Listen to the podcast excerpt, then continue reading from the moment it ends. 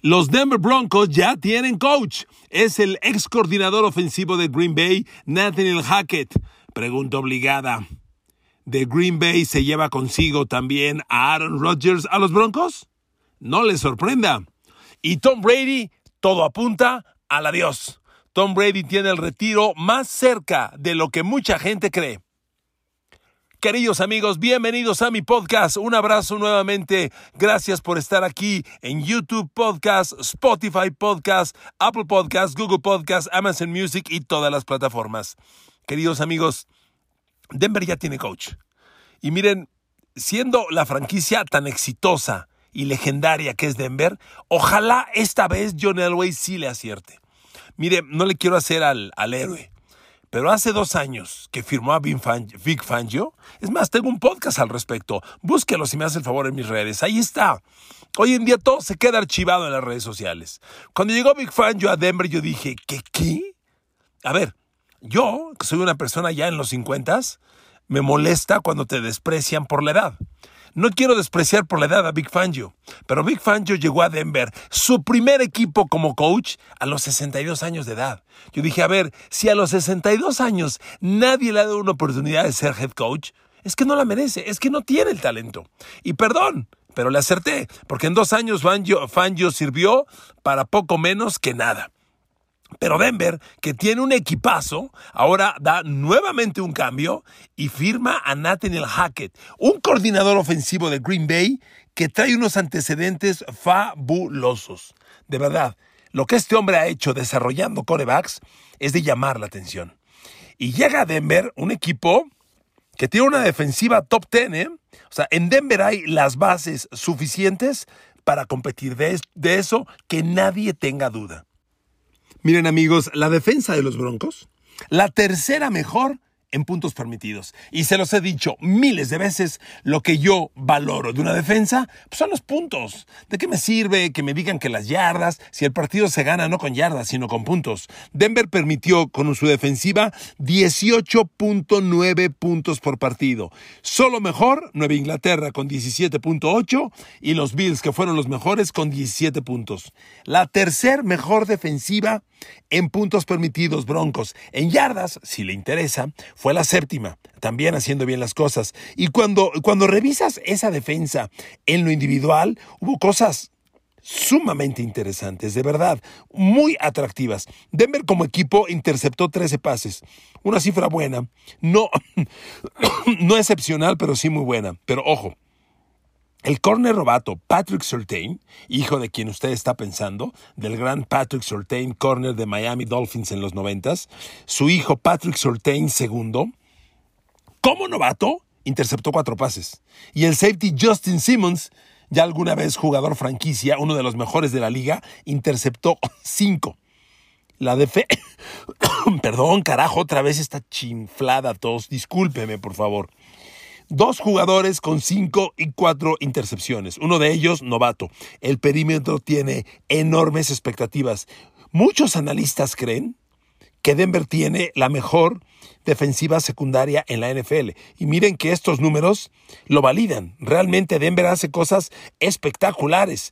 Con Justin Simmons como safety, con Patrick Surtain de un, de un lado, esta defensa puede hacer grandes cosas. Obviamente, les dolió la pérdida de Von Miller en el, en el rubro de capturas de coreback, de y no lo reemplazaron como quisieran. Como equipo terminaron con 36 capturas, que, que no son lo ideal, son más o menos un poquito más de dos por partido, no está mal, pero bueno, todavía están ahí cuatro y media capturas que logró Von Miller, obviamente, obviamente ya jugador de los, de los Rams, pero ojo, Shelby Harris tuvo seis capturas, Malik Reed tuvo cinco, fue interesante el surgimiento que tuvo este muchacho Jonathan Cooper, novato, dos y media capturas, si bien no es una cifra escandalosa, empezó a mostrar cosas interesantes este joven. Total, amigos, la defensa de los Broncos es sumamente interesante. Es la tercera mejor. Llega Nathaniel Hackett a un equipo que ya tiene defensa, o todo indica,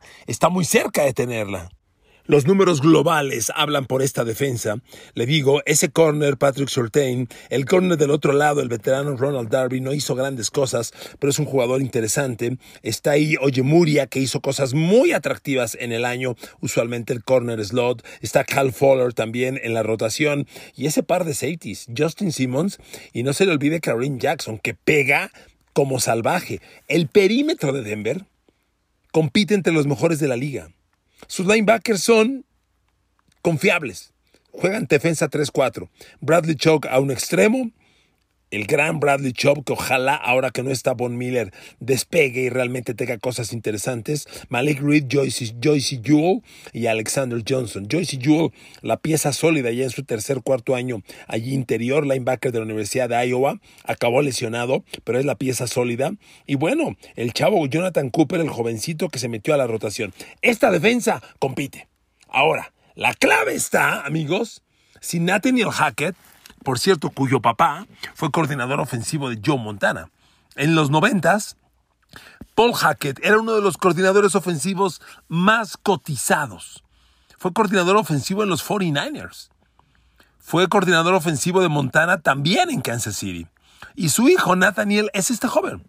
Fíjese nada más cómo pasa el tiempo, ¿eh? Vimos al papá y ahora estamos viendo al hijo. Eh, la pregunta es, si Nathaniel Hackett se lleva con él Aaron Rodgers. Claro, es un decir que se lleva con él. Pero miren amigos, si usted está buscando seducir a Aaron Rodgers, qué mejor que llevarte su coordinador ofensivo. Mire, Nathaniel Hackett hizo unas cosas en su momento como coordinador ofensivo en equipos pasados bien interesantes. De verdad. Bueno, vea los números que tuvo Green Bay este año. Son realmente muy competitivos. Le voy a recordar una cosa. ¿Se acuerda cuando Jacksonville jugó la final de la conferencia americana? Que en playoffs le ganó a Pittsburgh en Pittsburgh. Una de las derrotas más dolorosas de Big Ben y más imperdonables por los fanáticos Steelers. Jacksonville les ganó en Pittsburgh y se metió a la final de la conferencia americana. Lo más increíble de ese logro fue que lo logró con Blake Bortles de quarterback. ¿Se acuerda? Bottles y Jacksonville llegaron a la final de la conferencia americana. Fueron a Boston contra Nueva Inglaterra y tenían en jaque a Tom Brady. De hecho, en la última posesión del partido, yo narré ese juego, Jacksonville iba por el touchdown para ganar y avanzar al Super Bowl. Y cruzó medio campo y se metió a la 40 de los Pats. Y en cuarto down, un pase de Blake Bottles a DJ Chark es desviado por el corner Stephen Gilmore y salva al equipo. Pero ¿cómo le sacaste agua a las piedras? Con Blake Bottles de coreback y lo metiste a la final de la conferencia americana, Nathaniel Hackett. Ese equipo de Jacksonville tenía a Nate Hackett como coordinador ofensivo. De ahí se fue a Green Bay. Y Aaron Rodgers tuvo expresiones públicas fabulosas aplaudiendo su trabajo. Es muy bien visto Nathaniel Hackett y que ahora llegue al mando de los Denver Broncos. Miren, en la NFL hay una tendencia por los coordinadores ofensivos. Si usted revisa, Sean McVay en Rams, coordinador ofensivo, Nick Sirianni llegó a los Colts, coordinador ofensivo, eh, Matt Nagy llegó a Arizona, coordinador ofensivo. Hay una tendencia clara por coordinadores ofensivos y Nathaniel Hacker en Denver la continúa. Por supuesto que no se puede definir con claridad si Aaron Rodgers se va a ir o no a Denver. Que Denver es atractivo para él, ni lo dude. Claro que lo es. Ya le dije todo lo que tiene la defensa de Denver. Bueno, al ataque, en personal está lleno de talento. Simplemente ve a la gente con la que trabajaría directamente Rodgers, los abiertos. Jerry Judy, talento elite. Ese chavo va para mil yardas, 100 recepciones, año con año durante una década. Es un talento fuera de serie. Tim Patrick este año con los Broncos obtuvo cosas muy interesantes. Digo, si consideran ustedes, amigos, todo lo complicado que fue la temporada para los Denver Broncos, los, los cambios de coreback, las lesiones de Bridgewater, digo, tampoco se espera unos números fabulosos. Pero Denver como equipo corrió más de 2.000 yardas terrestres. Melvin Gordon tuvo 918 de, ellas. Y los receptores, como le decía, Jerry Judy estuvo un tiempo fuera, es un talento bestial ese chavo. Y ahí está Cortland Sutton. Sutton tuvo una temporada de 700, casi 800 yardas. Y Tim Patrick otras tantas. Tim Patrick, Cortland Sutton, Jerry Judy y el cerrado Noah Fant Amigos, ese grupo de abiertos, que además son súper, súper jóvenes, jóvenes, son sumamente atractivos para un coreback como Aaron Rodgers. Yo escuchaba gente que decía, no, Aaron Rodgers, ¿cómo se va a ir a la división oeste, la americana? Por Dios, ahí está Mahomes, ahí está Justin Herbert. ¿Usted cree que Aaron Rodgers le da miedo a esa competencia?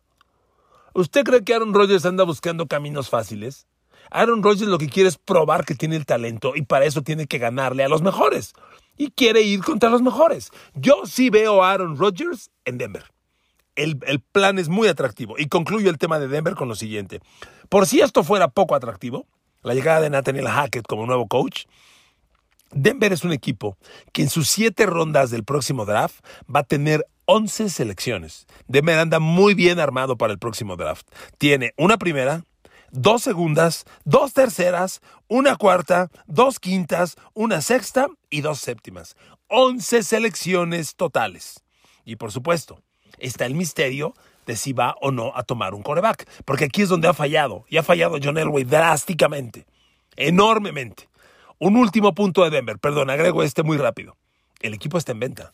El equipo está en venta. Ha sido muy doloroso para ellos eh, la, transición que vivieron del, propietario original con el que John Elway, ah, de momento se me fue el nombre, por Dios, este, Bolden, el señor Bolden, este, cambiar de propietario no va a ser fácil, pero es una franquicia que está en venta. Y se dice, se rumora, que pueden ser vendidos, Pat Bowlen, que pueden ser vendidos en 4 mil millones de dólares. ¿Y sabe quién se, quién se rumora que se está apuntando? ¿Le suena el nombre de Jeff Bezos?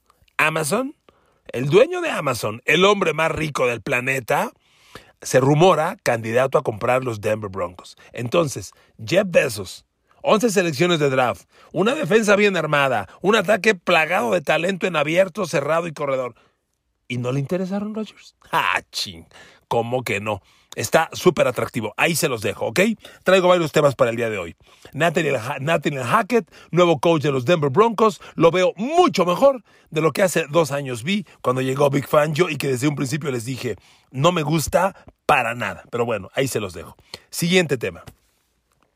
Tom Brady se va.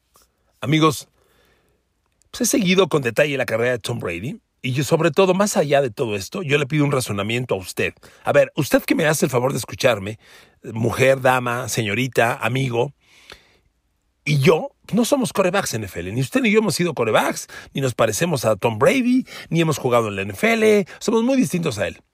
Pero ¿sabe qué sí somos, con toda probabilidad? Padres de familia. A menos que usted sea soltero y me esté escuchando, no, lo, no, no conocerá la paternidad o la maternidad en caso de ser mujer. Pero se lo pregunto por lo siguiente. Tom Brady acaba de hablar y habló como papá, como papá preocupado por sus hijos. Dijo, él tiene un podcast que graba semana con semana. Finalmente, después de seis meses, Brady volvió a ver a sus hijos. Dejar de ver a tus hijos seis meses, híjole, está bien cañón, bien cañón. En el podcast que tiene Brady, al iniciar, quien saluda es la hija. Dice, hola, es la niña. Y Brady platica que lo que más disfrutó el lunes fue desayunar waffles con sus, con sus hijos. ¿A qué le suena eso? A un papá preocupado, a un papá ocupado. La esposa, la señora Giselle Bunchen, una modelo muy calificada, muy exitosa, yo de eso no sé, pero todos sabemos que la señora fue modelo o es modelo, públicamente dejó ver los importantes contratos que había rechazado por atender a su familia. Si usted como mujer hiciera eso, ¿qué le, pide al marido? Pues que haga lo que le toca, ¿no? No solo es dar el gasto, sino educar a los niños. Y Brady tiene otro razonamiento, o le pido otro razonamiento. Brady tiene una situación que para la, para la NFL es totalmente inusual. Mire, le pongo como ejemplo Patrick Mahomes. Patrick Mahomes ya es papá tiene meses de papá, tendrá 7, 8, 9, 10 meses de papá. Yo creo que no tiene un año aún su bebé. Los papás de la NFL, los jugadores de NFL que son papás, que conocen la paternidad, tienen bebés recién nacidos. De meses, de un año, de dos años. Eh, ya creció, tiene cinco, tiene seis. El hijo de Tom Brady tiene 14. ¿Por qué le digo esto? A ver, yo tengo dos hijas. Una tiene 16 y la otra 14. Ellas ya tienen su vida social independiente. Sus amigas, sus fiestas, sus reuniones, sus lugares. Si yo con mis hijas y les digo, nos vamos a Monterrey o a Chihuahua o a Jalisco, ¿sabe qué me van a decir? Te vas solo, maestro. Yo aquí me quedo. Cuando la familia crece, por eso le pedía que usted razonara conmigo esto, cuando la familia crece, pues ya todo el mundo tiene opinión. Cuando el bebé es bebé, a ver, Mahomes, ¿en qué le preocupa Mahomes? Pues cámbiale el pañal al niño, darle la mamila al niño. Esas son las preocupaciones de un padre recién, con hijos recién nacidos, que son la mayoría de los jugadores de la NFL. ¿Qué jugador NFL tiene un hijo de 14 años que está entrando a la prepa? Nadie, excepto Brady. Brady antes de casarse con Giselle tuvo un hijo con, con una mujer. No estaba casado, tuvo un romance y tuvo un hijo, un varón. Y, tiene 14 años el niño y ya va para la prepa.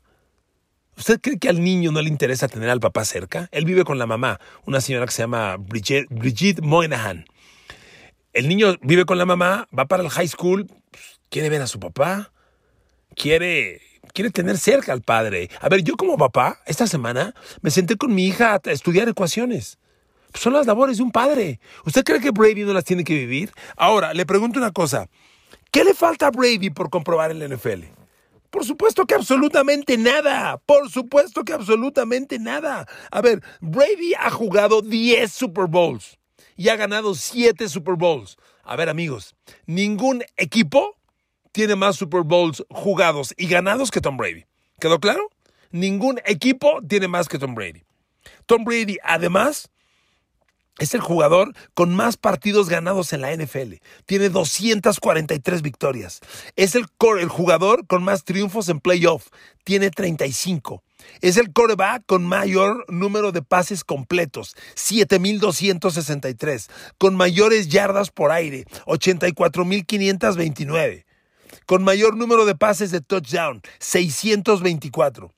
Si usted cree que son números de todo el año y nunca falta el brillante, a mí me encantaba ver en la tele analistas de fútbol americano que decían, es que Brady tiene una división fácil. Hijo, la neta hay que ser muy burro para decir eso. Tom Brady acabó con récord perdedor contra Miami, en Miami. Perdedor. División fácil, ¿eh? Jota, lo que es hablar sin saber. Este. Esta temporada, Tom Brady completó 485 pases. Ningún coreback en la historia de la NFL ha completado 485 pases en una temporada.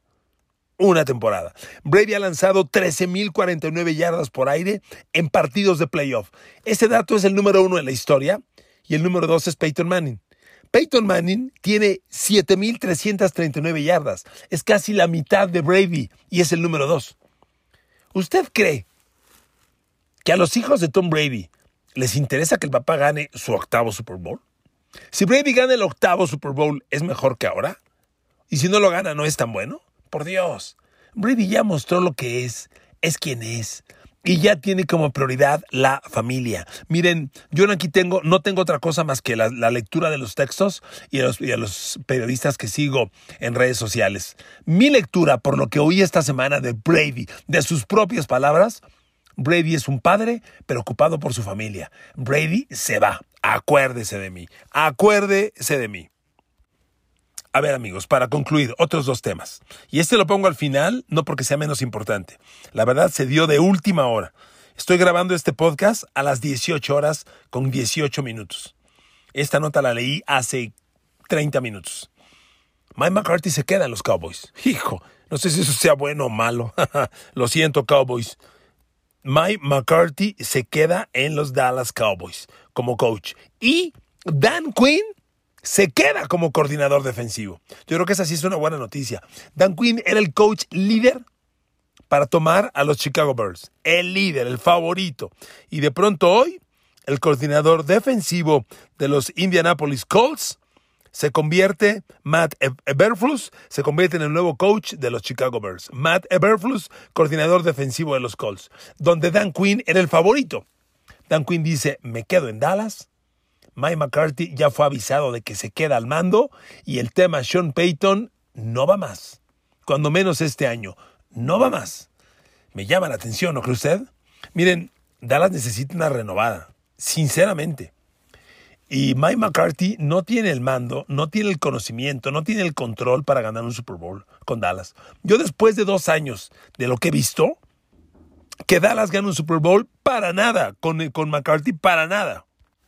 Hay un periodista de ESPN en Estados Unidos que cubre Dallas, que vive en Dallas, que es Ed Werder, que es sumamente confiable, y él dijo ya, en forma exclusiva, esas sí son exclusivas, que Mike McCarthy fue avisado de que continúa al mando. Así que se queda. ¿Es eso bueno o es eso malo? Mm, a mí no me gusta. Lo de Sean Payton, no lo cancele, no lo cancele. Probablemente se posponga, no está cancelado. Gracias por escucharme, los quiero mucho, bendiciones, cuídense y gracias.